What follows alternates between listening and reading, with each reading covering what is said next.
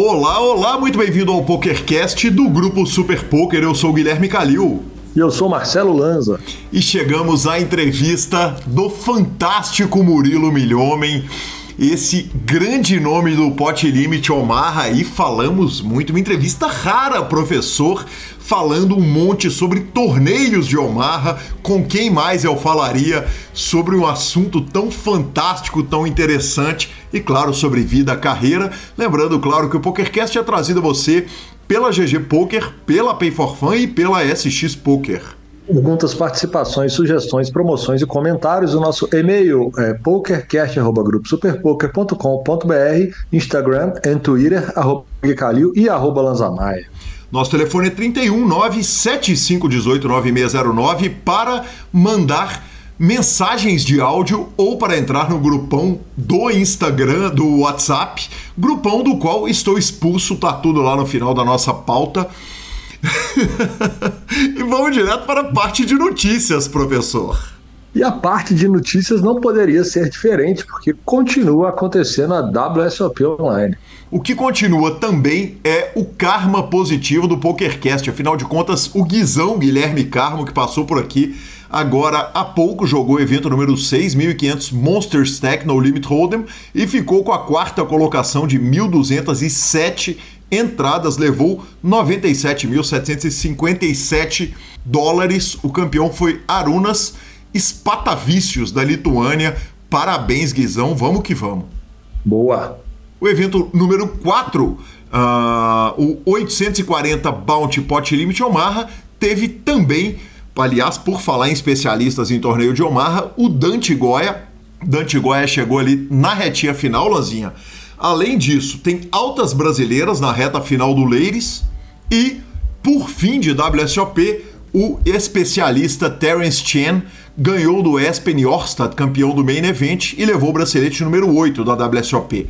E por que, que eu tô falando a respeito do Terence Chen? O Terence Chen é do nosso time, ele apresenta o podcast do Daniel Negrano.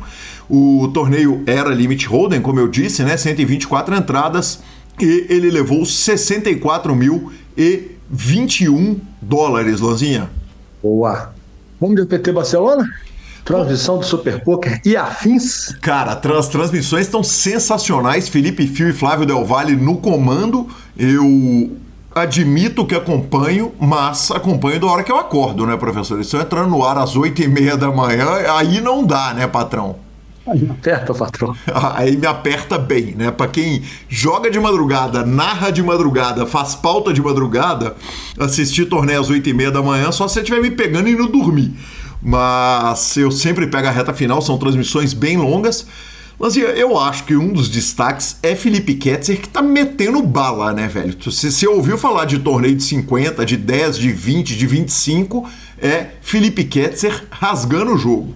Cara, rasgando o jogo e como chegou, hein? E como chegou. Cravou um, um cravou um 25K, fez FT do outro, satelitou 50K, jogou 100K, tá na, se eu não me engano, fez FT do, do High Roller de Omaha, quer dizer, ele gabaritou o evento. Cara, impressionante, legal demais, né? Já começou forrando, né, professor? Então já, já, já, começou leve o torneio. Quando você entra no torneio já arruma mais de um milhão de dólares, a vida fica mais leve, fica mais tranquila.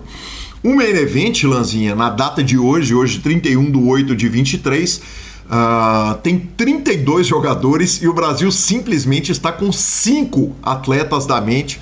Então fica aí o nosso desejo de muita sorte para os brasileiros são eles o João Saidens, é o terceiro no, no, na contagem de fichas geral. Sorte também desejadas aí pelo PokerCast para Pedro Lopes, Felipe Morelli, Lucas Scafini e André Acari. Que homens, hein?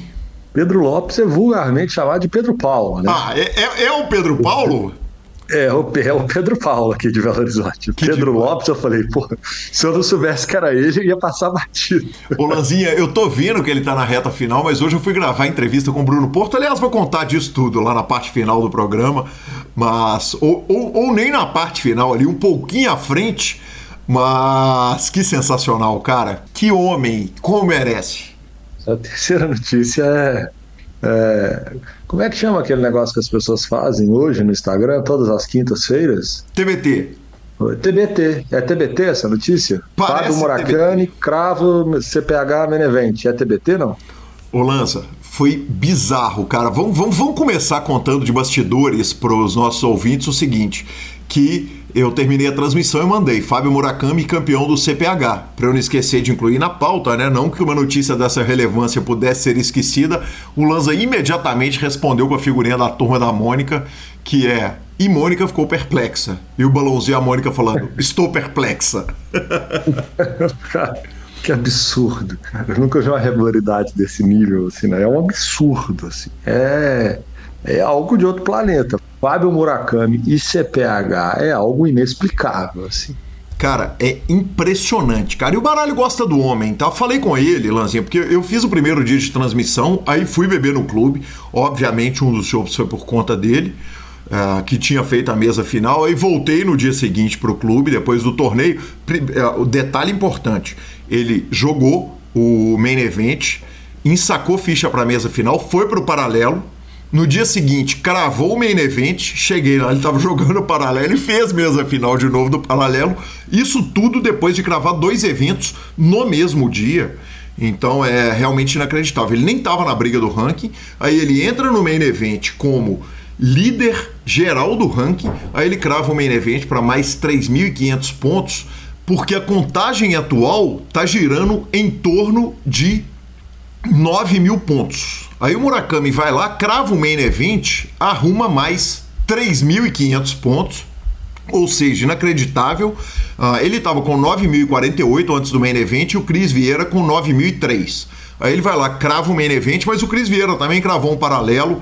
Também estão na luta o Léo Raja, Caio Mansur, Bruno Porto, Norson, Marcelo Lontra, enfim. Uh, sem surpresa para ninguém. E com relação a essa mesa final que eu narrei, Lanzinha, destaque total para Simone Martelletti, que ficou com a segunda colocação, 80 mil reais. Ela e o Takeda, que são do Bananas Poker Team, de novo chegaram. E, enfim, cara, um torneio super técnico e cheio de nome repetido. É o que acontece, é a tradição do CPH. Boa. E você, você, você vai falar disso agora ou você vai falar disso no final? Eu vou falar disso agora, professor. Eu tava na porta do H2 hoje, que eu fui gravar com o Bruno Porto. A, a entrevista dele, aliás, semana que vem temos Bruno Porto no PokerCast e eu olhei para um cara assim, primeiro um, passou um jogador chamado Guilherme, me cumprimentou, tiramos foto e tal, não sei o que. Um minuto depois passou um cara por mim, eu olhei e falei, cara, eu conheço esse cara, tá tendo torneio de celebridades lá. Eu não associei, não sou eu que tô narrando esse torneio. Eu olhei pro cara e falei, cara, eu te conheço, é do poker ou é do Big Brother? Ele virou e falou, prazer, Ricardo Alface. Aí tirei a Mas foto. teve bom ainda que você deu um estalo no Big Brother, né? Porque você podia ter ido muito mais longe. Podia ter ido muito mais longe, cara, mas aí encontrei com o Alface lá, foi, foi super simpático, tirou foto e, aí, obviamente, tirei uma foto, né, para mandar para senhora minha mãe. mas legal, foi bacana demais. E torneio que tá rolando lá agora, claro, terminando a nossa gravação, vou lá acompanhar. Boa. E vamos ter Norte American Poker Tour em Vegas, é isso? Lanzinha, legal demais, né, cara? É o PokerStars voltando para o circuito de torneios ao vivo lá em Las Vegas. O NAPT vai acontecer agora em, de 4 a 12 de novembro, lá no Resorts World. Quem segue o, o Instagram de Breno Campelo vê sempre o Resorts World lá, um belíssimo hotel, main event com Bahia de 1.650 dólares, seis dias um high roller de 5,300. Muito legal ver o PokerStars voltando para o circuito ao vivo dos Estados Unidos. Fico muito feliz com essa notícia. Eu gosto também. Muito me agrada. Para ver a nossa última notícia do dia. Neiliano bate Dog Poke e crava o High Stakes Duel. Exatamente. Aí encerra, Lanzinha, o High Stakes Duel 4, né? Ele foi tendo duelos ali entre os jogadores e esse foi o último duelo. Daniel Negrano ganhou do Dog Poke. Cada um tinha entrado nessa última etapa com 200 mil dólares e o Negreano avisou o seguinte: para mim deu. Então aguardemos para ver o que, que vem de quinta temporada desse programa que é muito legal. Boa. Bora de entrevista? Vamos de entrevista, mas não sem antes falarmos da Pay for Fun, a sua carteira digital com cartão de crédito pré-pago. A Pay for Fun, cheio de novos sites agregados, enfim. Se você quer apostar online ou quer jogar poker e está precisando de um método moleza para você poder depositar, sacar, transacionar seu dinheiro, mandar daqui para lá, de lá para cá, você vai fazer isso com a Pay for Fun e claro, o cartão de crédito pré-pago da Pay é aceito em todos os lugares, cartão internacional. Entre pelo link do nosso programa e ficamos com a palavra de Rodrigo Garrido. É isso aí, Gui. Então, a Pay é uma carteira eletrônica que qualquer jogador, qualquer pessoa que utilize os sites de poker e os sites de aposta, ele pode centralizar esse valor ali. Ou seja, ele não precisa ficar com o dinheiro preso em um site. Ele simplesmente saca para o cartão, depois manda do cartão para o outro site e tem a vantagem que dentro dessa carteira eletrônica ele consegue transferir para um amigo. Ele manda para quem ele quiser esse valor e o amigo deposita depois também para o site que ele quiser. Fica muito fácil você transacionar essa, essa ficha entre os sites e entre as pessoas. Muito obrigado, Garridão, e ficamos com Murilo Milhomem. E chegamos à nossa entrevista. Recebo aqui Murilo Milhomem, um milhão e meio de ganhos só na GG, profissional de Omarra, mas já tive informações, aliás, já abro agradecendo a Rendel Mourão, que ajudou demais nessa pauta. Murilo, muito bem-vindo ao PokerCast do Grupo Super Poker. Valeu, Gui. É uma honra estar aqui com vocês. Bacana demais, Murilo. Eu começo com a clássica do PokerCast. Quem era Murilo Milhomem antes do poker? Murilo Milhomem era um engenheiro civil. Comecei a jogar, na verdade, na época de estudante ali. Pouquinho antes ainda de entrar na faculdade, é... comecei a jogar com home game ali com os amigos. Era mais Texas Hold'em mesmo. Mas na época da faculdade, um amigo me chamou para ir numa, numa casa de pôquer aqui em Palmas. E, e aí eu fui, joguei lá um torneizinho de, de Texas. E aí acabou o jogo, fui jogar cash. Ele chegou no cast e tinha o tal do Omar ali. Quatro cartas, eu nunca tinha visto aquilo ainda, nunca tinha jogado. Aí fui aprendendo ali, jogando mesmo. E mesmo sem saber jogar quase nada, comecei a ganhar ali, na maioria da, da, da, das sessões, né? E aí comecei a jogar esse cashzinho de Omar ali, ganhar, e aí formei, comecei a jogar como um hobby lucrativo, jogava uns torneios de Texas ali, jogava uma rinha live, e foi indo até que, que eu resolvi me, me profissionalizar no, no poker. Murilo, uh, você vinha falando que o poker foi meio que uma chamada na sua vida. Me conta a respeito do, do, do começo, quer dizer, você estava me falando ali que o, o começo da sua carreira no poker, ela não foi, ela foi uma carreira no live, né? Sim, começo da carreira foi ali no live e aí o chama pro online foi um, um torneiozinho de 2,20 com ribai. Eu tinha colocado uns 50 dólares ali no PokerStar, já tava com uns 10 só. E entrei num 2,20 com ribai e cravei o torneio mesmo sem, sem saber jogar direito ali. Eu lembro que na, no, na mesa final meu, meu size ali de, de Cebet era pote, não, não tinha meio pote, um terço, dois terços, era era só tijolada ou check. e eu acabei ganhando o torneio e veio. Foi, foi o chama, né, pro, pro, pro online ali, antes de começar a estudar. Que maravilhoso. Me conta um negócio. Você falou que uh, o começo da carreira tem muito do poker ao vivo. Uh, dava para bater com tranquilidade os jogos de pot limit ao mar, mesmo sem estudo e mesmo com o reiki, que não é brincadeira, no jogo de poker ao vivo? Dava, cara. O pessoal era, era bem ruim onde eu jogava. E pode até ter sido um pouco de variância também, positiva ali, porque era bizarro. Eu, eu, eu, me lembro que teve num ano que eu empatei uma sessão, um, um semestre, na verdade. Eu empatei uma sessão e a outra que eu perdi, eu perdi bem pouco. Todas as outras sessões foram, foram ganhos. Então, tipo, foi é, é, era uma constância muito, muito boa ali, muito alta. Imagino pode ser, pode ter um pouco de variância. Hoje eu vejo com, com, com esses outros olhos. Perfeito, cara, que bacana, que legal. E, e como é que é a relação? Porque você está saindo, quer dizer, a empresa de engenharia do pai, uh, de repente ele tinha um filho engenheiro, no outro minuto ele tem um filho que está virando jogador profissional de pôquer que não é exatamente o sonho de, de todo pai, né? Uhum. Na verdade, eu não fui tão bem aceito quando fui quando eu quis começar a me profissionalizar ali. As primeiras vezes que eu falei sobre, teve um pouco de resistência e tal.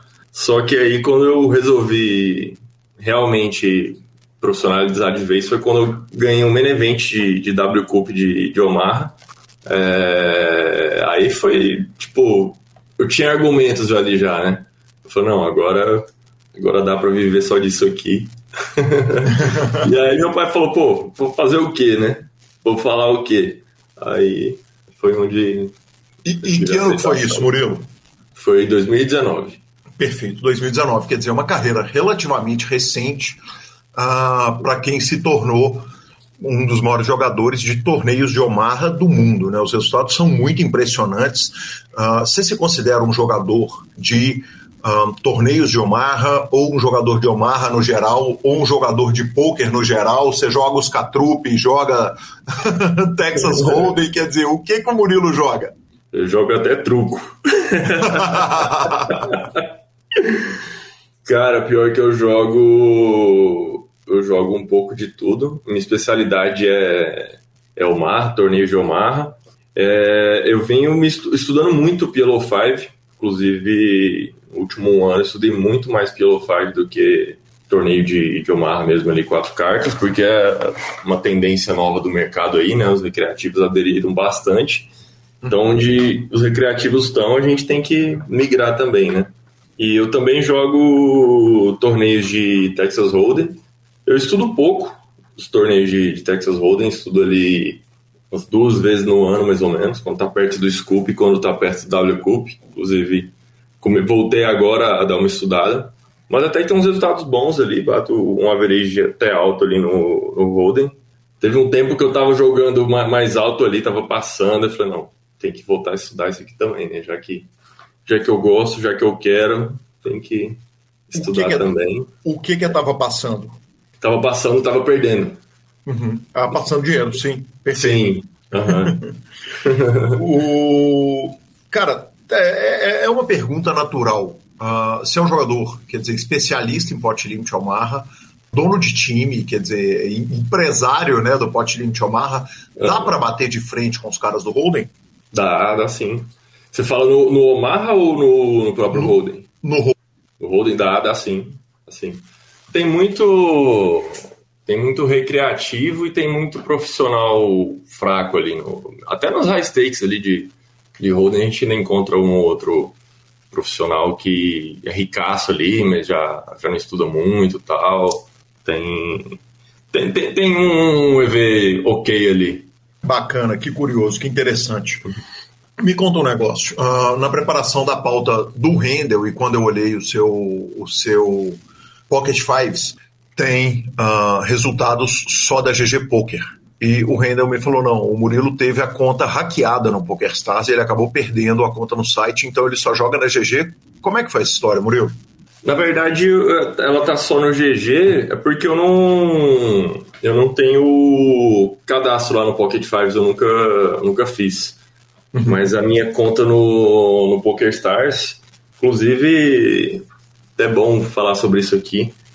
Que suporte do PokerStars, pelo amor de Deus, cara eu sei que tem muito, muito brasileiro com problema com, com PokerStars.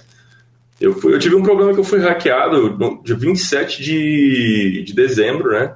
De 2022, ou seja, tem oito meses, quase oito meses. E, tipo, entrar nas minhas contas ali, o GG, na, na hora ali, já re, é, conseguiu reter o dinheiro, já deixei tudo no jeito ali, a Binance também, WPN também e o PokerStars até hoje, cara. Até hoje tendo que mandar e-mail e eles não respondem e-mail, eles não vêm. Quando você manda mensagem de um e-mail novo, não chega para eles. É, é, bizarro como, como é ruim o suporte do, do PokerStars. E aí você. luta aí pra ver se eu consigo jogar o WCUP. GL, faço votos que, que jogue, né? Pelo amor de Deus. Afinal de contas, a maior glória da carreira, a glória que começa a sua carreira é no PokerStars, né? Sim, porra. Tô oito meses já quase sem jogar lá. E, mas não, ah, não tá no Pocket Fives não é por isso não, é porque eu não, nunca me registrei lá, nunca cadastrei. Entendi, perfeito. Uh, a gente vinha falando a respeito de jogar torneios de Texas Hold'em. Uh, você joga torneios bem caros de pot limit Omaha, né? Na hora que a gente vai nos seus uh, resultados históricos, quer dizer, a gente está falando de, de bains caprichados. O, o maior resultado seu é num torneio de 5.220 dólares, mas na hora que a gente entra lá no, nos resultados do Omaha for Five, a gente vê que tem muito evento de 500 dólares, evento de 250, evento de 1.000. Quando você vai jogar Texas Hold'em, você baixa o, o average buy ou você vai jogar bater chifre com quem joga os mesmos bains que você joga no PLO? Ah, eu baixo.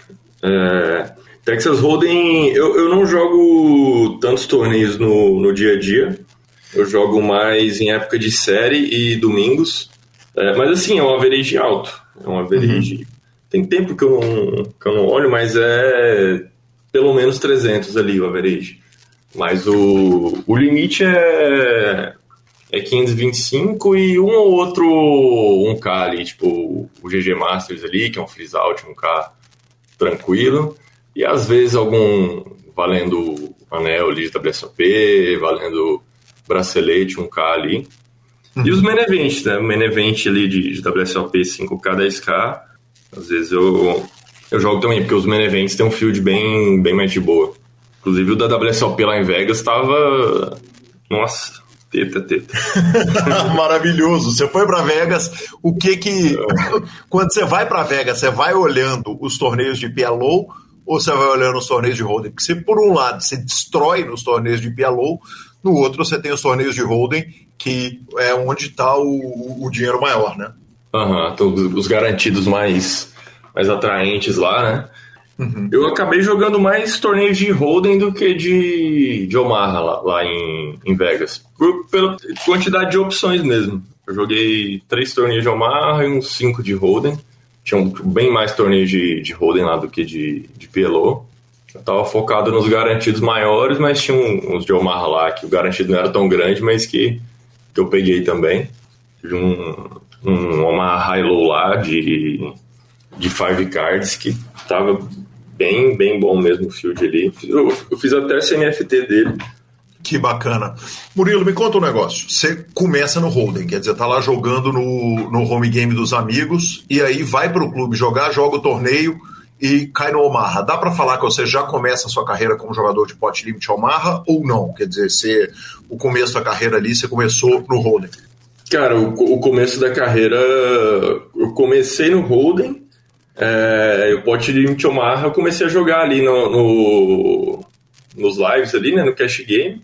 Uhum. Mas sem estudar. Eu estudava Holden na época. Eu jogava até cash game de Holden, porque como eu trabalhava lá na, na empresa do meu pai, eu não tinha tempo para jogar MTT. Uhum. Então eu chegava em casa ali, tinha tempo para jogar cash game, city goal. Não dava para jogar muitos MTTs. Então eu estudava cash game de Holden.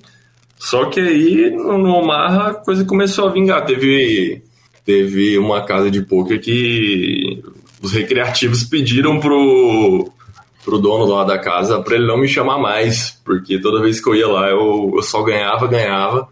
E aí ele parou de me chamar, cara, depois que eu, que eu descobri que, que foi por causa de pedidos de, de outros jogadores lá. Isso, Isso sem estudar nada, estudar. Uhum. Maravilhoso, eu tinha ouvido essa história no Samba Pills, obviamente ela estava aqui na pauta. É, como que você descobre que você havia sido expulso? Quer dizer, dava tempo ainda de voltar? Foi muito depois? Como que chegou a informação para você? Porque, de certa forma, é um negócio meio ofensivo, que você vai ser expulso de um jogo por ser bom demais, mas, por outro lado, é bem lisonjeiro, né? Não dá para não ficar feliz com a parada dessa. Sim, é uma mistura ali de sentimentos. Você fala, porra e, tipo, eu não era um jogador que ia lá, ganhava e levantava forrado sempre e tal, não. Eu, eu ia, quando tinha os jogos mais, mais caros ali, mais 15, eu amanhecia o dia lá, ficava do começo até o final e resenhando com a galera. Eu fiquei meio chateado assim, porque não, não tinha perfil desses caras que, que, que, muito jogador fala, ah, a gente não pode trazer marreta para cá, o cara fica pescando, não tinha esse tipo de, de perfil que, que, que o pessoal não gosta mesmo, é só porque ganhava. E aí. Mas o. Eu descobri que um conhecido meu falou, falei, porra, o. Não vou falar o nome aqui. Não tá. Parou de me chamar ali pra, pra casa, eu mandei mensagem lá e ele meio desconversou, falou que o jogo tava morrendo, eu descobri que tava pegando fogo. Aí foram investigando daqui e dali até que, que descobriram. que maravilhoso. E aí você vai uh, uh, construindo a sua carreira jogando Texas Hold'em Online e Pot Limit Omaha Live. Sim. Perfeito. Quando que vai a transição? Porque hoje qual o volume que você joga de Omaha e qual o volume que você joga de Hold'em? Ah, diria que eu jogo hoje uns 80% Omaha e, e 20% Hold'em. Como que começa essa transmissão para o Pot Limit Omaha? Começa. Comecei a jogar um, um, outro cash game de Zoom ali, de Omar. Já uhum. comecei a, a ir um pouquinho do, do, do live para online, né? E por incrível que pareça, cara, quando eu ganhei o main event do W Cup foi que eu comecei a estudar Omar. Eu nunca tinha estudado Omar até eu cravar o main event do W Cup. Eu cravei sem, sem, sem nunca ter estudado para PLO. Que maravilhoso. E na hora que você vai começar a estudar, quer dizer, qual que é o caminho que o Murilo usa para aprender a, a para masterizar o Pot Limit Omar? Eu comecei ali pelos cursos do, do Jay Nandes. Uhum. É, e foi praticamente Jay Nandes mesmo, do começo até o fim ali. E aí comecei a estudar no Solver também. Então. O Solver do, do, do Jay Nandes? Sim, uh -huh. no, no trainer. Perfeito. Tanto o PLO 4 ali como o PLO 5 chegou um momento que eu preferia mais estudar pelo solver do que do que assistindo vídeos, né? Uhum. Boa parte foi assistindo vídeos, boa parte ali no solver. E é muito um jogo de leitura também, né? De você ler os jogadores. Porque, por exemplo, o solver estuda ali só reg contra reg e tal. Então, tipo, os torneios difíceis, ele é muito bom. Agora, para você jogar um cash game ali, com, com, com, vários recreativos, você tem que usar um pouquinho de cada, né? Você tem que saber o que o solver faz, mas você tem que, que, que sair do, do, do, óbvio ali, né? Tem que jogar o famoso poker de rua. Perfeito, maravilhoso. Ainda tem uma parte do seu jogo que é feita ao vivo? Hum, um BSOP, um KSOP ou outro, só as, as maiores edições aí. Quer dizer, o cast de, e... o cast de palmas o senhor continua expulso dele. não, não, agora, agora quando tem um castzinho bom, eu sou convidado. não, não vou sempre, eu, eu, acho que online é, é bem mais lucrativo para mim. Eu jogo bem mais online aqui, mas às vezes eu vou no, no castzinho live, sim. Maravilha. Tomar uma cervejinha ali, de boa, aquela resenha. Muito justo, maravilhoso. Aí, quer dizer, você começa a grindar a Omaha e uh, hoje a gente está vendo um cenário de Omaha no Brasil que é simplesmente inacreditável, né, Murilo? Quer dizer, o, no, não, no, praticamente não existe mais cash game de Texas Hold'em na maioria dos clubes do Brasil, ou quando tem, eles são poucos e os jogos de cash caros são muito maiores. Uh, os cash games nos aplicativos eles estão muito mais voltados para o Omaha do que para o Holden, mas você, obviamente, começa isso tudo num período pré-pandemia. E eu queria aproveitar a oportunidade para te perguntar a respeito do cenário do Pot Limit Omaha pré e pós-pandemia, porque a sensação que eu tenho é que o que a gente vive hoje é uma coisa completamente diferente do que a gente viveu na pandemia. A pandemia era, era um jogo maluco, né? A coisa, o cenário de Omaha ficou maluco, né? Sim o Omar Online ficou um field muito, muito bom na, época da pandemia. Uhum. É, o pessoal todo em casa, né? Então a galera do live ali foi todo pro online, então dava pra fazer um volume bom jogando com, contra um field mais, mais tranquilo ali. O field hoje está mais difícil um pouco, é, com acesso ao server, principalmente o server de Five que demorou para sair. Tá então, muito mais difícil. Murilo. Oi? Tá difícil um pouco, tá mais difícil um pouco ou tá muito mais difícil? Tá muito mais difícil, mas assim, muito mais difícil ainda não é. Ó, oh, que coisa difícil. Uhum. É... Mas em comparação com o que era antes, tá, tá bem mais casca. Só que é... no começo do PLO 5, eu já estudava o solver ali de PLO 4, né? Uhum. Então você conseguia ter uma base, você pegando a experiência e dava para fazer muita grana. Agora hoje já tem os solvers de Pillow 5, então querendo ou não já tem bastante gente que estuda ali, então o jogo deu uma uma pareada, tá um pouco mais equilibrado, mas ainda tem ainda tem muita muito dinheiro para ser ganho. Perfeito. E aí chega o Pillow 6. O Pillow 6 ele ele ele ele não sei se ele pegou tanto assim que nem o Pillow 5 o 5 pegou muito. O 6, ele. Achei ele um jogo um pouco travado. Ele não tem tantos blefs, ele é, é muito valor, tipo, seis cartas é coisa demais. Então ele é, é muito um jogo de valor, de você ter um range bom pré-flop ali, para você flopar, flopar draws bons e etc. Mas no online mesmo ele, ele não pegou tanto. Tem um outro home game ali que a gente vê um jogo baleado de Six, mas uh, o que pegou mesmo foi o, Five. Uhum. Perfeito. A GG oferece pelo Six? Não, ainda não. Perfeito. Você joga em aplicativos? Sim. É, tipo assim, eu jogo bem pouco em aplicativos. É, quando eu jogo é mais em home game. Pela questão da segurança, né? Os home games ali tem. A gente pelo menos sabe quem que tá do outro lado tal. Você tem, tem menos chance de de estar numa, numa, parada ali que não, que não, não é segura, que não é uso, etc. Uhum. Perfeito. Murilo, eu te perguntei a respeito de quanto você jogava de Holden e quanto você jogava de Almar, você falou que era 80-20. E quanto você joga dentro desses 80 do Almarra, quanto que você joga de torneio e quanto que você joga de cash? Hum, eu acho que dentro dos, dos 100% de Omaha, né, eu diria que 65% cash e 35% torneio. Perfeito. 65, 35 ali. Interrompo rapidamente a nossa entrevista, a entrevista de Murilo Milhomem, para falar da GG Poker. A GG Poker, você sabe, é a casa da WSOP, já tem bracelete brasileiro, vem muito mais braceletes brasileiros nessa série e você pode jogar pela GG Poker e vamos que vamos de volta para Murilo Milhomem. O torneio de Pot Limit Omaha foi uma coisa que você enxergou meio que sozinho, porque é muito incomum a gente ver jogadores de PLO que engatem no torneio. Né? Na verdade, quando a gente olha para o cenário dos jogadores de Omaha, pelo menos os que passaram por aqui, o formato torneio de Pot Limit Omaha não costuma nem ser citado uh, por esses caras, por eles estarem jogando, a não ser, claro, no eventual BSOP, um WCUP, alguma coisa assim. É, você meio que enxergou isso sozinho e, e, e foi grindar? Sozinho, aham. Uhum. Você jogou um torneio ali, outro aqui, e, e o GG é, revolucionou essa questão de torneio de Omar. Ali no PS tinha muito poucos.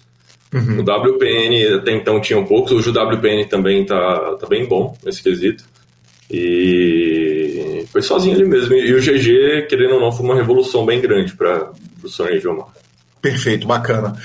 Murilo, me conta um negócio. Quando a gente fala de adaptação de, uh, do cash game para torneio, evidentemente, tanto em Holden como em Omaha, você vai ter uma série de adaptações. O, o que, que um jogador que joga cash game de pot limit Omaha precisa entender, quer dizer, o que, que tem de grandes diferenças no, no, no, torneio de Omaha em comparação com o cash. Eu imagino, por exemplo, quer dizer, uma coisa é você estar tá jogando com um, um, jogo de equidades, que você está falando de grande parte das mãos estão jogando ali a 60-40, não muito mais que isso, jogando isso short stack, eu imagino que a variância deve ser uma loucura ou não. Quer dizer, qual é o, o, o impacto da variância em torneios de pot limit Omaha? Cara, não, existe uma variância short para pot limit Omaha no, uhum. nos torneios, mas ao mesmo tempo, de um lado está a variância e do outro está a realização de, de equidade ali. Por exemplo, você está num, num torneio bounty, né? Torneio nocaute e às vezes você vai ao in e você tá bem short ali e tal. Acontece casualmente de dois, três caras pagarem. Não, não é sempre que isso acontece, né? Mas acontece numa frequência alta.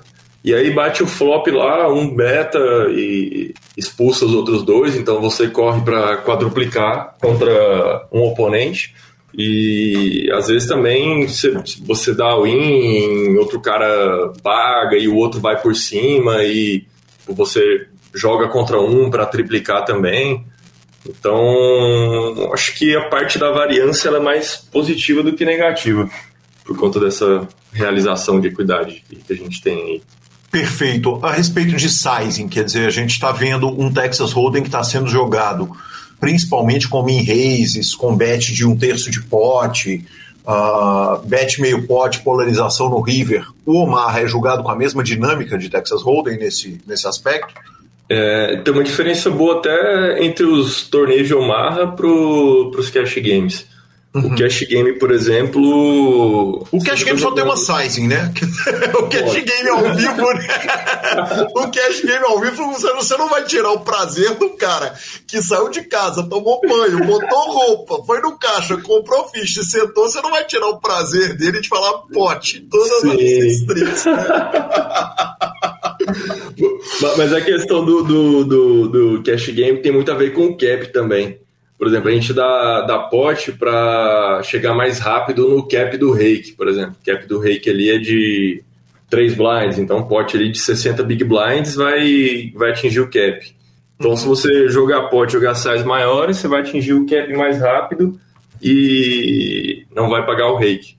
Uhum. Não vai pagar mais rake, né? Só que no live, aqui no Brasil pelo menos, o rake não tem cap, né? Então torna-se um tanto faz. Você pode abrir 2x, 2,5, pot, dar limp no Cash Game Live que não vai fazer diferença. Agora, quando tem cap, o, o, o ideal é dar mais pot. E em torneios, né, como tem antes, principalmente agora, antigamente não tinha, agora tem mais antes. Isso, então isso a gente é joga mais eu, eu, Se você me permitir, eu vou te interromper aqui, quer dizer, quais uhum. todos os torneios de, de Omaha hoje tem antes? Você vai jogar o BSOP, vai jogar eventualmente a WSOP ou vai jogar um torneio na GG Poker? Os torneios todos de, de Omaha têm ante ou existem ainda torneios que seguem a cultura antiga, que é o torneio de Belo sem ante? É, acho que hoje em dia só o Poker Stars que tá, tá sem ante, o resto tudo tem ante. O Poker Stars pode até estar tá com ante agora, viu? Já tem oito meses que eu não jogo lá. Oh, é verdade. Não vai saber, né? Mas até então era só lá, todos os outros agora estão aderiram o, o anti. E o que que implica o anti no torneio? Obviamente você tem que jogar um jogo mais agressivo, porque passa a ser mais interessante roubar o pote. Por outro lado, você está com as equidades ali bem mais espremidas, não dá para puxar tudo no bracinho, como diria Felipe Mojave Ramos. Uhum. A gente é... acaba dando mais limp, né? Para poder ver flop com mais mãos. Uhum. Então, no, no Holden, por exemplo, torneios de Holden, a gente quase não vê limp, vê mais em mesa final, semi-FT e tal. Já, já em Omaha, a gente tem que ter alguns limps, tem alguns momentos que o limp vai ser muito mais viver do que um raise. Uhum. Principalmente se é, um, se é, uma situação de, de CM ali, que alguém pode te pressionar porque tem outros, outros shorts, etc., uma bolha. Então tem que ter bastante limp ali no, no range. E também size ali, tipo, fazer uns 2.5 quando a mesa está mais passiva, para você poder jogar mais mãos também. E normalmente nos torneios nocaute, nos bounties, né, quando a gente está tá cobrindo a mesa toda, aí já é uma estratégia mais de pote mesmo, porque já que você cobre, né, então vamos inflar os potes ali para ter mais chance de pegar o, o bounty da galera. Dá para soltar o braço e, e, e, jogar luz agressiva em torneio de Omaha? Porque eu, eu, tive uma vivência razoável em torneios de Omaha, quer dizer, joguei a, a, a WSOP Circuit, agora no Campeonato Mineiro eu joguei, e a sensação que eu tive, obviamente, eu estava jogando contra fields uh, muito recreativos, muito mais, inclusive, na WSOP Circuit, na Carolina do Norte, do que aqui no Brasil. A sensação que eu tive é que aqui, ainda no começo do torneio, eu já tinha melhores jogadores do que eu tinha lá no, no, no, interior dos Estados Unidos jogando.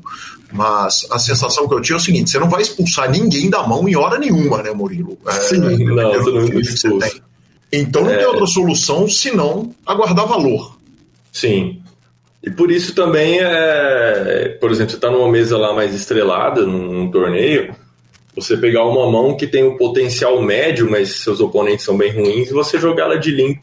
Porque você pode ver um flop barato ali, né? Você pode jogar mais mãos, você pode escolher um size mais baixo também.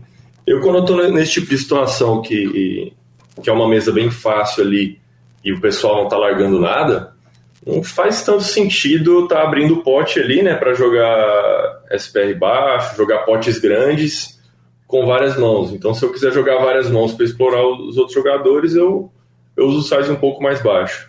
Perfeito, perfeito. E o pós-flop?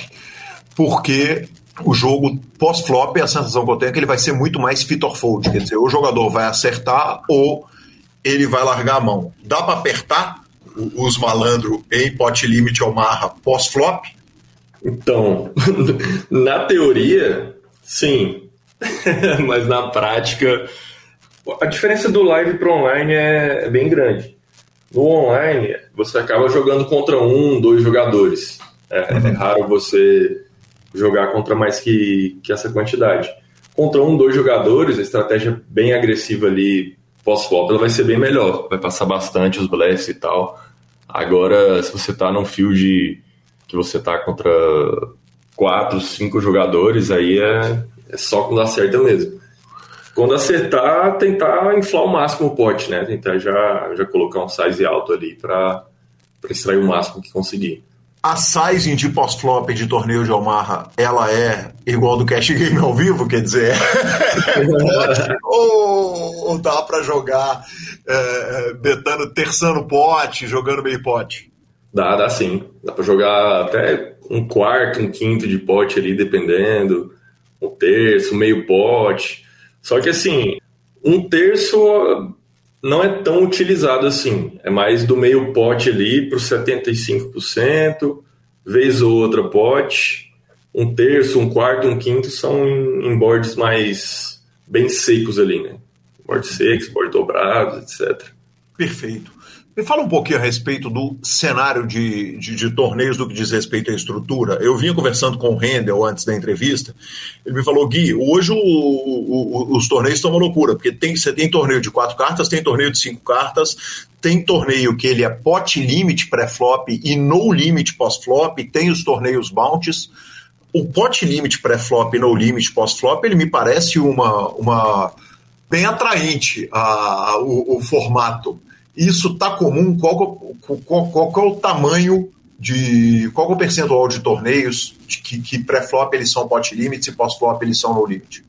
Cara, eu diria que hoje, como o GG tem. A maioria dos torneios de, de Omar estão no GG, e essa é uma estrutura que o GG inventou, né? Uhum. E eles usam bastante. Então eu diria que hoje 50% dos torneios aí, se brincar até mais, é, são pot limit pré-flop e no limit pós-flop. Talvez 50%, tá, juntando todos os sites não vai ser 50%, mas se juntar, por exemplo, só o GG, PokerStars e WPN, vai ser 50%. Perfeito. Existe overbet nesses torneios? Quer dizer, faz sentido dar uma overbet? Uh, e, e, quando? Ah, sim, tem, existe bastante overbets ali. É, a gente dá elas mais em, em boards com muito draws, né? Uhum. A gente tá, tá polarizado ali. Também é um board que, que vai ter muita coisa para pagar a gente. Então a gente dá overbets nesse tipo de, de boards aí. E em river também, né? Na hora que bate aquele river ali que muda, muda a, a dinâmica da, da mão, né? Muda o nuts. Muda o nuts, aham. Uhum. O cara tá lá betando, ele tá representando uma sequência, bate uma dobra lá no River que completou um backdoor de flush. Então é uma carta muito boa ali para você dar um, um overbet também. É em situações mais polarizadas e, e nem sempre situações tão polarizadas também. Às vezes você tribeta, bate lá um 2, 5 e 9. Você tem um SPR3. É uhum. uma parada de você dar o win ali de três vezes o pote bem lucrativamente com uma gama de mãos até, até alta ali. Por exemplo, Não você pega um, um Wise Dama Valete 9 e, e chova 3, 4 vezes o pote num board 2, 5 e 9. o cara vai foldar Dama Dama, o cara vai foldar Vala Vala, vai foldar Rei Rei, então vai foldar mãos que estão na sua frente ali. E, claro, quando você tiver um As é, é um board seco, né? Então você vai correr bem também ali contra um 9x, um, um parebroca, você faz foldar algumas coisas, então... Eu, eu imagino que isso deve dar nó na cabeça dos caras do Cash Game. Tomado até o limite ali de, de, de, de, de jogar até a aposta de pote, então a matemática tá toda construída pro, pro, pro pot size e bet, o cara mete 2x no pote, você fala, aí fudeu, quer dizer, se eu não tô antes com o hidró, fudeu. Os caras se perdem na, na, no quanto eles têm que pagar e tal. É.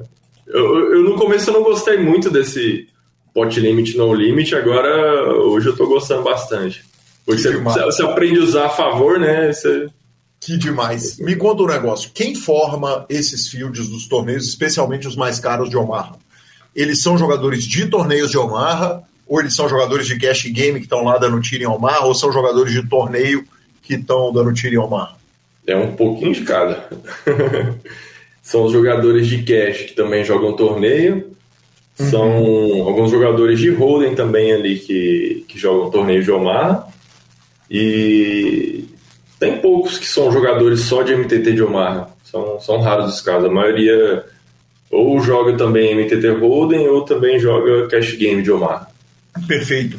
E Murilo, quando você para para pensar e fala o seguinte, cara, esse cara é um pepino, esse cara só joga torneio de Omaha, quantos e, e quem são esses caras?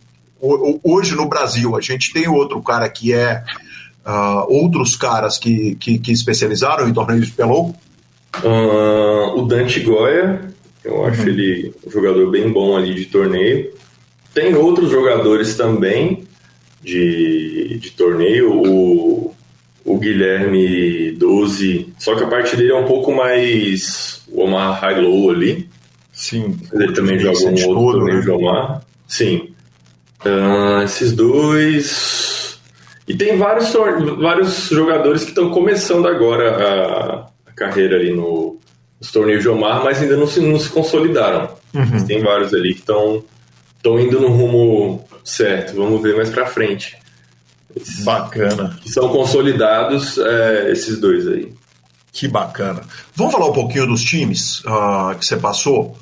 Murilo, você teve uma passagem pelo samba, correto? É, uhum. foi, foi uma tentativa de montar um time de, de Omaha, acabou dando certo. Qual foi o destino e como é que foi? Como é que surge o convite e, e, e, e para onde que vai o, o, o samba Pialon?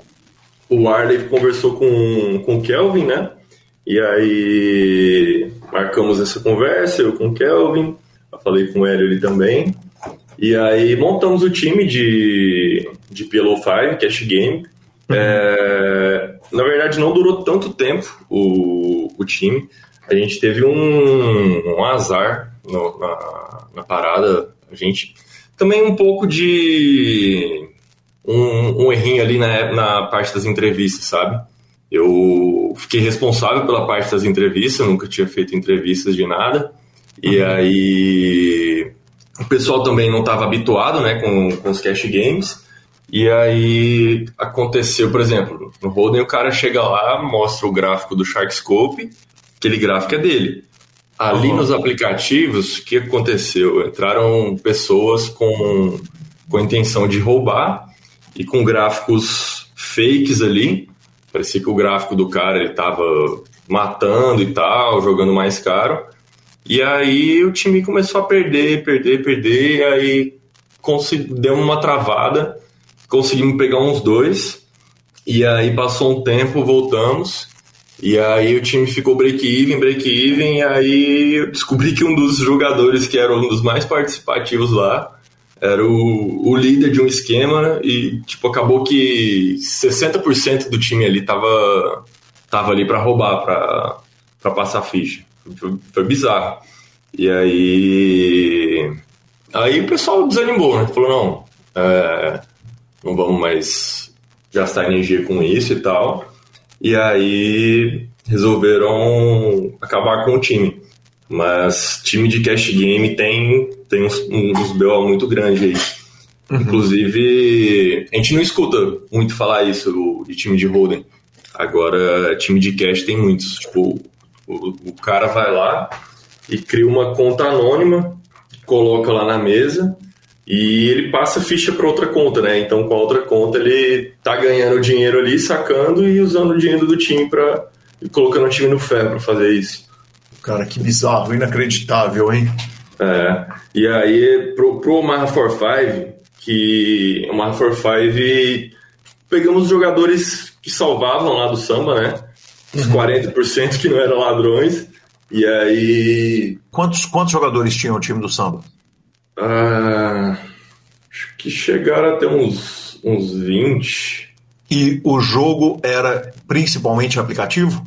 Sim. Uhum. Uhum. Aí, no, no, momento que começaram a acontecer as coisas, a gente mudou pro GG um tempo. E no GG uhum. os caras não conseguiram é, roubar. O time ficou até bem ali, só que aí o que, como que aconteceu? O, o, esse cara pagava para outro, outro cara lá para ele entrar na aula com, com, com, com o fone ligado, participar e etc. E aí, como ele não, não começou, ele começou a não ganhar no GG, não conseguiu roubar, ele parou de pagar o cara e o cara veio e denunciou ele para mim. Então foi através de uma denúncia que eu descobri esse cara que era o, o cabeça de tudo. Que parada inacreditável, hein, Murilo? E ainda assim, quer dizer, você opta por montar um time.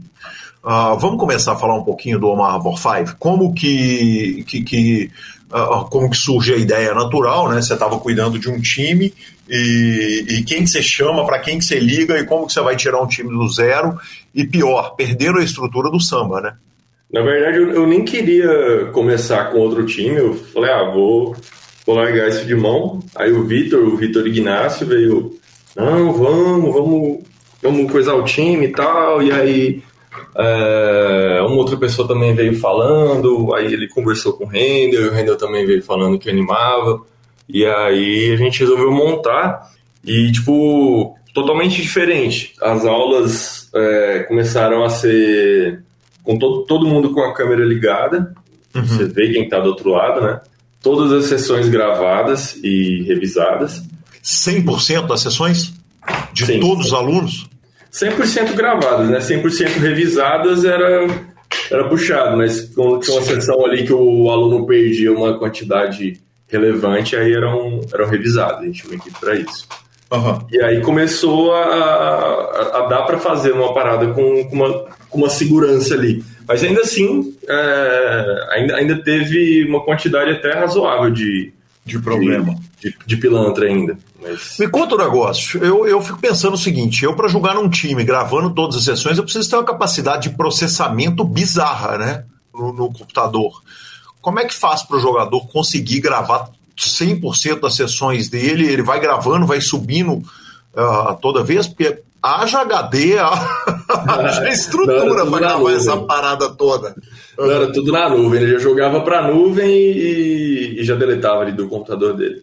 Uhum. Ficava ali por, por alguns dias. Aí normalmente as, as aulas mais antigas iam. As sessões mais antigas iam apagando e tal. Mas é, é um trampo brabo ali na segurança, viu? Entendi. Não é fácil. Uh, o, o For Five recebe jogadores ainda? Quer dizer, ele, ele, ele se mantém o ano inteiro com inscrições abertas? Então, eu vou. Eu vou até te falar uma coisa nesse dia você tá sabendo. Eu conversei com os meninos, eu vou. Eu saí agora do, do time, do, do For Five.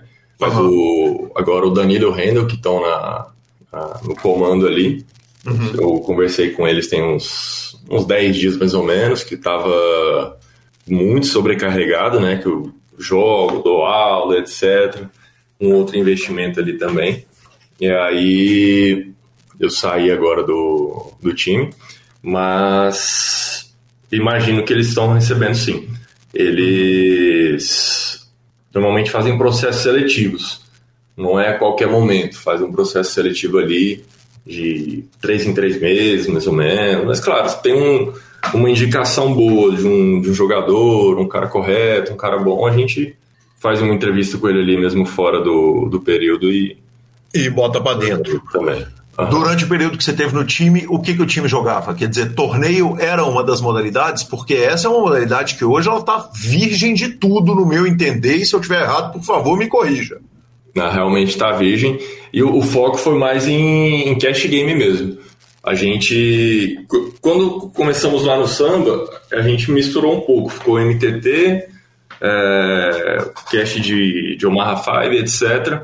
E ali no Omaha 45, a gente começou a fazer o processo seletivo, né? Tanto para MTT como para cash de PLO 5, os dois. Uhum. Só que aí, tipo, chegava 15 alunos, 13 era jogador de cash de PLO 5 e 2 de MTT.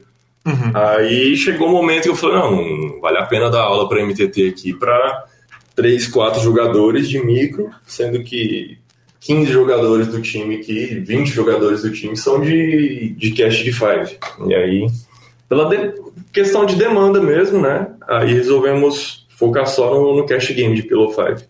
Me conta um negócio, a pergunta de um milhão de dólares é: um jogador que hoje está jogando cash game de Omaha e quer migrar para o MTT, obviamente é, é, é, você vive muito bem do que você faz em MTT, visto que você está batendo os, os stakes mais altos. Mas dá para um jogador se criar, crescer e viver de torneios de, de PLO 5? Dá. De PLO 5 e PLO 4. Ele não. Se ele for só PLO 5, ele não vai ter volume suficiente. Tem ali um torneio na Suprema por dia, um no PP Poker só de, de Pillow 5. Então, a grande maioria de, de torneios de, de Omaha são de Pillow 4. Uhum. Porque exatamente está pegando um público gringo que não é o público de aplicativo, correto? Correto. Perfeito. É, é, é muito diferente o, o, o, torneio de PLO 5 em comparação com o PLO 4? Cara, é. O torneio de PLO 5 ele é mais fácil o pessoal é grande maioria, até dos, dos profissionais mesmo, são jogadores de cash game, né? Já que não tem volume ali para pelo 5, então ninguém estuda torneio, ninguém sabe nada de CM. Então você chega ali numa reta final, você vê uns erros bizarros ali dos caras acabarem caindo, sendo segundo, terceiro em ficha, com dois caras short lá, o cara acabar caindo porque deu raise e pagou tribet com uma mão meio marginal ali, mas que no chip EV vai ser call, etc. A gente vê muitos erros de, da parte de ICM, principalmente por parte dos profissionais ali, né? De parte do, do ICM. E claro, os recreativos eles vão errar no ICM, vão errar no chip EV, vão errar em tudo ali. Então, é, o, o field do torneio de Omaha 5 você consegue explorar tanto os recreativos como os profissionais também. Perfeito. Tem projeto de time agora no momento de saída do For 5 ou qual que é o foco? Cara, eu tô com um projeto de vender curso. Uhum. Vender um curso aí de, de Cash Game de Pillow 5 e MTT de, de Omaha 4. projeto Perfeito. aí. De Omaha 4. Isso. Que é, é MTT Omaha 4 e Cash Pillow 5. Perfeito. Vamos falar um pouquinho do Campeonato Brasileiro? Porque ano passado o, o, o desenho para você ser campeão brasileiro estava caminhando bem, né, Murilo? E, e, e, e acabou sendo o campeão José Arenstein. Em que lugar que você ficou no ranking do BSOP? Eu fiquei em, em segundo, inclusive uhum. foi, foi o ano do, do vice para mim. É, eu fiquei em, fiquei o ano inteiro, né, líder do ranking ali de, de Omaha. Uhum. E aí na última etapa, né, no BSOP Millions, já do meio pro final do, do evento, meu concorrente cravou um torneio de, de Omar Five que pontuava bastante, né? Ele já estava próximo ali. E aí ele acabou sendo campeão. E nesse mesmo ano eu peguei o ranking mundial do Scoop ali também e estava concorrendo no ranking mundial do Scoop. Eu também acabei ficando em segundo lugar. O, o Peds ganhou, Patrick Leonard. Uhum. Então foi o, o ano do vice ali. Mas, claro, o vice também é bom. Em sua defesa, o seguinte: assim como nos torneios, o vice paga alguma coisa. Sim, sim.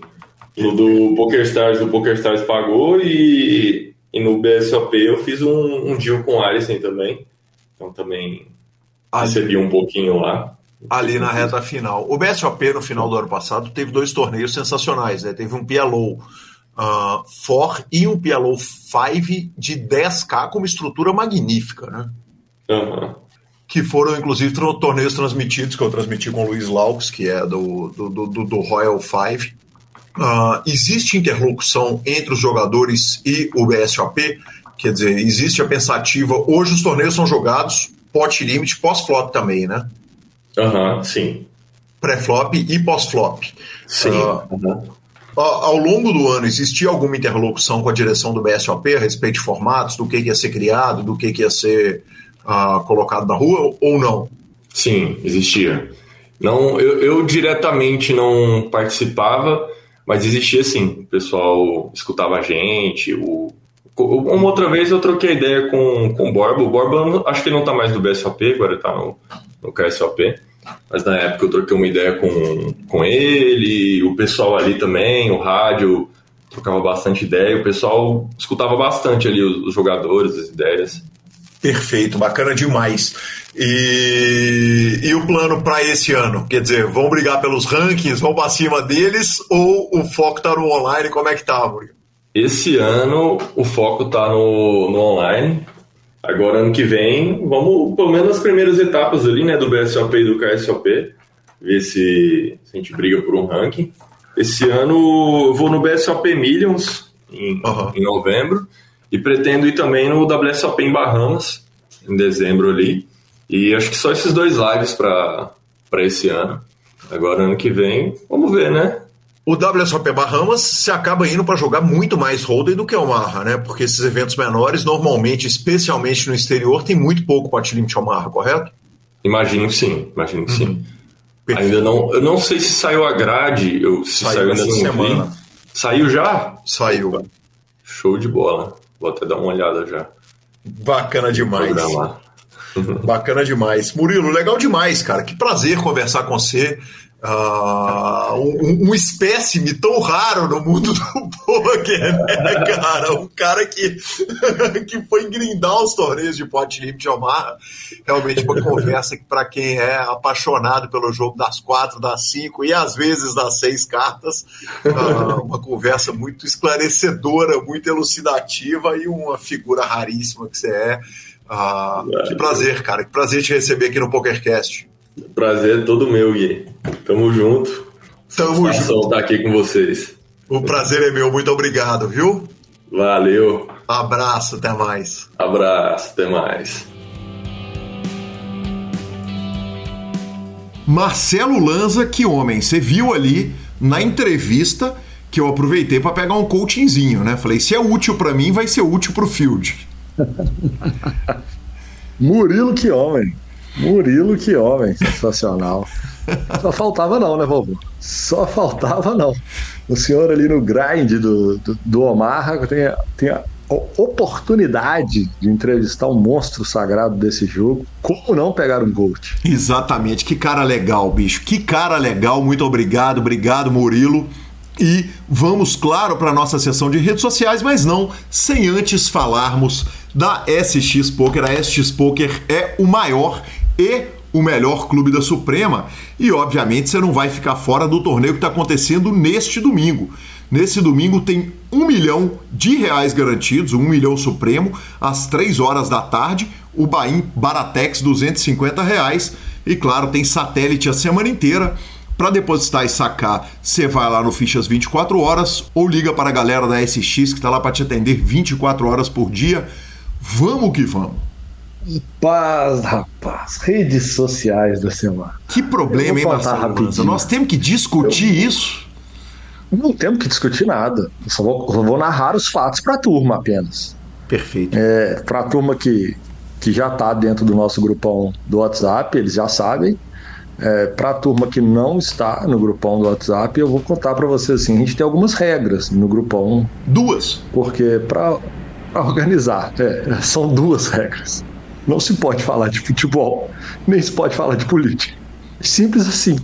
O resto tá tudo liberado. Pode falar sobre arroz em cima do feijão, pode falar sobre meia-meia tênis-tênis, pode falar sobre assuntos aleatórios, mas não se pode falar nesses dois temas, porque foge muito do, do métier. E aí, senhor Guilherme, senhor Rádio, estavam tomando uma ali de leve. É, de leve. Ou duas, talvez 18. E eles começam a mandar foto no grupo do PokerCast falando que o Calil estava comemorando porque a CBF, a semana passada, deu o título, reconheceu o título de 37 do Galo. Que reconheceu o Campeonato Brasileiro. Campeonato Brasileiro. E mais do que imediatamente, o Aeroville, que é um dos administradores do, do, do nosso chat, deu ban nos dois. E o ban é de uma semana. Então, assim, o Guilherme Calil está banido do próprio chat durante uma semana. Detalhe, por causa da regra que ele mesmo criou, né, Lanzinha? Eu criei a regra Oi? do. Eu, por causa da regra que eu mesmo criei. Que eu falei, tem duas coisas que não podem: falar de política, falar de futebol. Uh, não é em defesa, eu não gosto de jogar a culpa de nada no álcool, mas obviamente a gente estava levemente alcoolizado e focado na nossa salvação, como dizem os meninos do Decréptos. Tava tomando uma breja, tava tomando também um pisco sour no restaurante chileno ali do lado do H2. Aí chegou a mensagem que a CBF tinha reconhecido o título do Galo. O Radiola mandou em alguns grupos que a gente estava e aproveitou, mandou por lá. Eu peguei cerveja, fiz aquele barulho e tal. Na hora a gente já foi banido, cara, e eu para mim não tem discussão, entendeu? Eu quebrei a regra do grupo. É, cara, vou dar carteirada de quê? De apresentador do programa? eu tenho que dar um exemplo, Marcelo. Eu confesso que, como co-apresentador do programa, eu delirei de tanto rir do banco. Eu delirei de tanto rir do não, e aí. Maravilhoso. Aí o Pita começa a fazer imagens mostrando o nosso banimento, inclui o Hit Gomes, que já foi banido em outras ocasiões pelo mesmo motivo. Cara, foi demais. Eu imagino que o grupo deve estar divertidíssimo sem a gente, mas felizmente o banimento está acabando porque eu estou em abstinência total. Amanhã você volta, senhor. Amanhã o senhor está de volta. Até amanhã. Bora de finalização? Superpoker.com.br é mais que poker, é super poker na aba de clubes, a guia de clubes, onde jogar a agenda diária de torneios, no YouTube e na Twitch, claro, conteúdos complementares e bibilisca.com, cobertura mão a mão de torneios pelo Brasil e pelo mundo. Dica cultural. Lanzinha, não vi nada, cara. Tô aqui em São Paulo nesse tsunami de trabalho, coisas, entrevistas e etc. Olha, as transmissões do CPH foram animais Aliás, o que eu ando dando de dica cultural, de como dica cultural as transmissões não é brincadeira, mas é sinal que eu estou trabalhando muito. E estou tentando terminar um livro. Gostaria de adiantar ele um pouquinho mais para dar de dica cultural. Tá caminhando, professor, mas são 450 páginas em espanhol, tá foda, viu? 450 páginas na terceira liga do senhor. Parabéns. Obrigado. Eu tô até vendo uma série, eu não quero dar o spoiler, falar dela, porque elas vão só oito episódios e eu tô na metade. E eu tô gostando muito, então eu vou deixar para falar dela semana que vem. Vou deixar aqui um convite, porque semana que vem, no dia 6, eu vou. É semana que vem mesmo, dia 6, né? Semana que vem, dia 6, professor. É. Quarta-feira que vem eu vou. Eu vou dar um pulo lá em Porto Alegre para visitar meus amigos e participar do CGP. CGP que também é patrocinado pela SX e, então, para a turma do Sul que estiver na área, que eu sei que o torneio tem um prestígio grande com a turma lá, bora chegar lá para a gente tomar uma e de lá eu subo para Sorocaba. Então, semana que vem estarei gravando de Terras Gaúchas. Maravilhoso, professor. Me conta um negócio. Vamos jogar main event? Vamos jogar high roller? Qual que é o planejamento para a série? Vamos jogar. Até então, vamos jogar. Vamos jogar algumas coisinhas. Eles têm potencial para me parar no jogo muito antes dos registros começarem. Então, estamos indo para jogar o, main event, jogar os outros eventos também. Gabi vai para jogar a reta toda. E, mas aí nós vamos administrando vamos administrando os bains à medida que eles forem acontecendo. Maravilhoso. GL máxima para você, Marcelo Lanza, e para Gabriela Belisário nessa reta. Arroba Gui Calil e arroba Lanza Maia são os nossos Instagrams e Twitters, como diz Marcelo Lanza. Lembrando, claro, o PokerCast é trazido a você pela SX Poker, pela Pay for Fun e pela GG Poker. Estamos no Spotify, Deezer, YouTube, Amazon Music e Podcast Players. Nos indique, nos dê cinco estrelas, especialmente no Spotify e no iTunes. E a edição é do maravilhoso Rodolfo Vidal. Um grande abraço a todos e até a próxima semana. Valeu!